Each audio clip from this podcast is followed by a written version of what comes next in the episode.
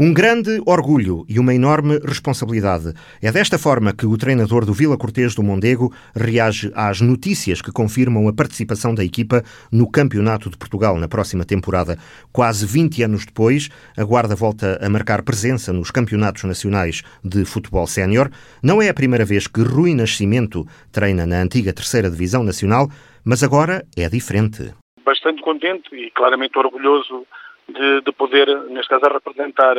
eh, a minha cidade, eh, poder estar no, no, Campeonato de Portugal, já tinha estado como treinador do Sporting Clube de Sabugal e que muito me honrou também, mas é diferente uh, representar a Guarda. e na, quando a notícia surgiu, ou quando começaram a, a, aparecer alguns contornos que levariam a pensar que poderíamos ser nós,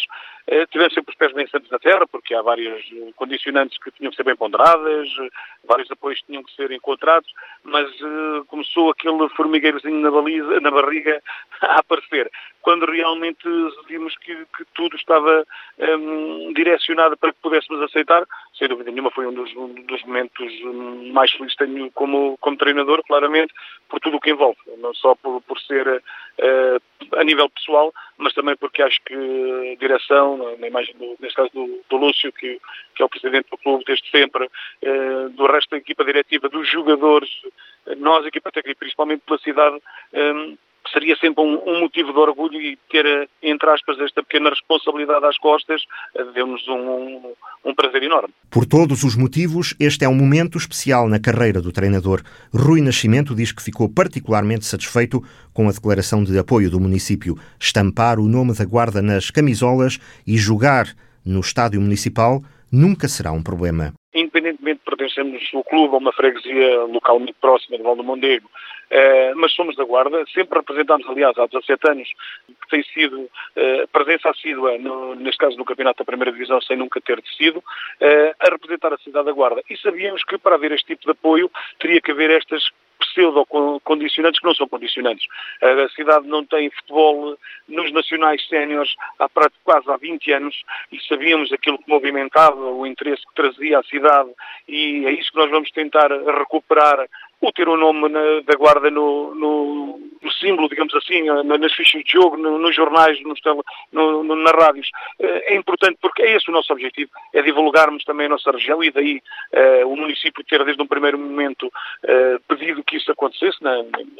na pessoa do, do, do seu Presidente, portanto, e era algo que seria estranho se nós não, não concordássemos, como, como é óbvio, e claramente aceitámos uh, a proposta, e, e, o jogar no estádio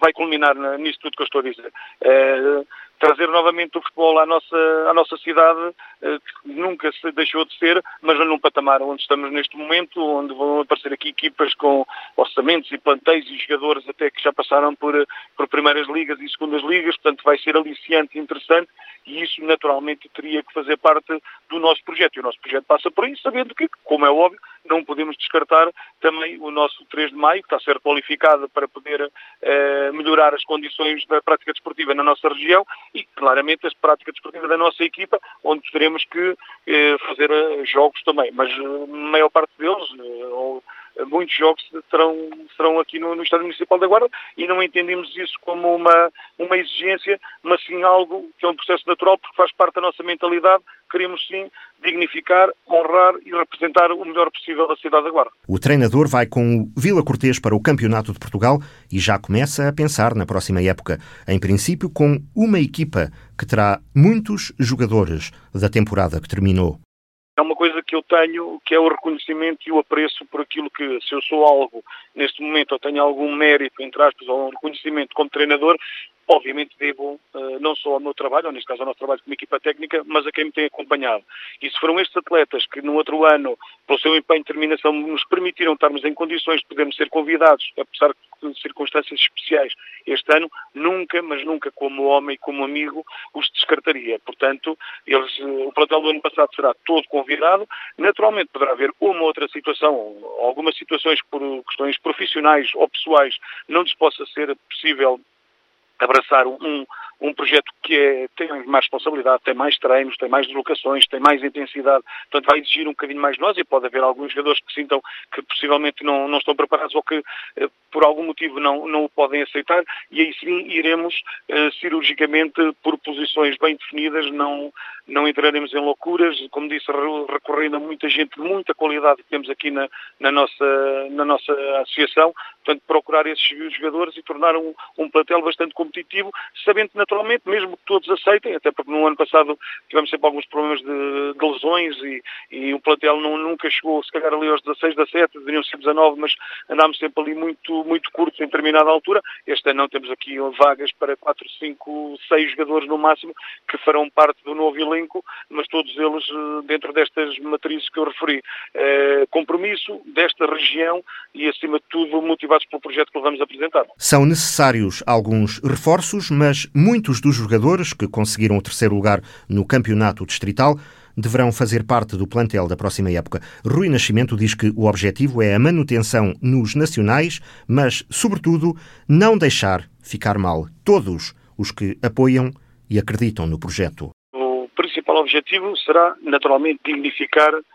a guarda e uh, respeitar todas as pessoas que vão depositar em nós a sua confiança, os seus apoios e principalmente o apoio, quando estou a falar apoios, não é só financeiros, o apoio de presença, de, de ajuda, que isso será muito, muito mais importante muitas vezes do que só o dinheiro. Uh, agora, naturalmente, o nosso objetivo, uh, e isto tem aliciado muitos jogadores com que estamos agora a fazer uma abordagem, porque foi muito recente, estamos a falar desde sexta-feira até agora, portanto ainda está tudo a ser delineado, mas o nosso objetivo passa claramente pela, pela manutenção. Sabemos que vai ser difícil, sabemos que tem sido difícil para todas as equipas do distrito, por lá têm passado, mas também,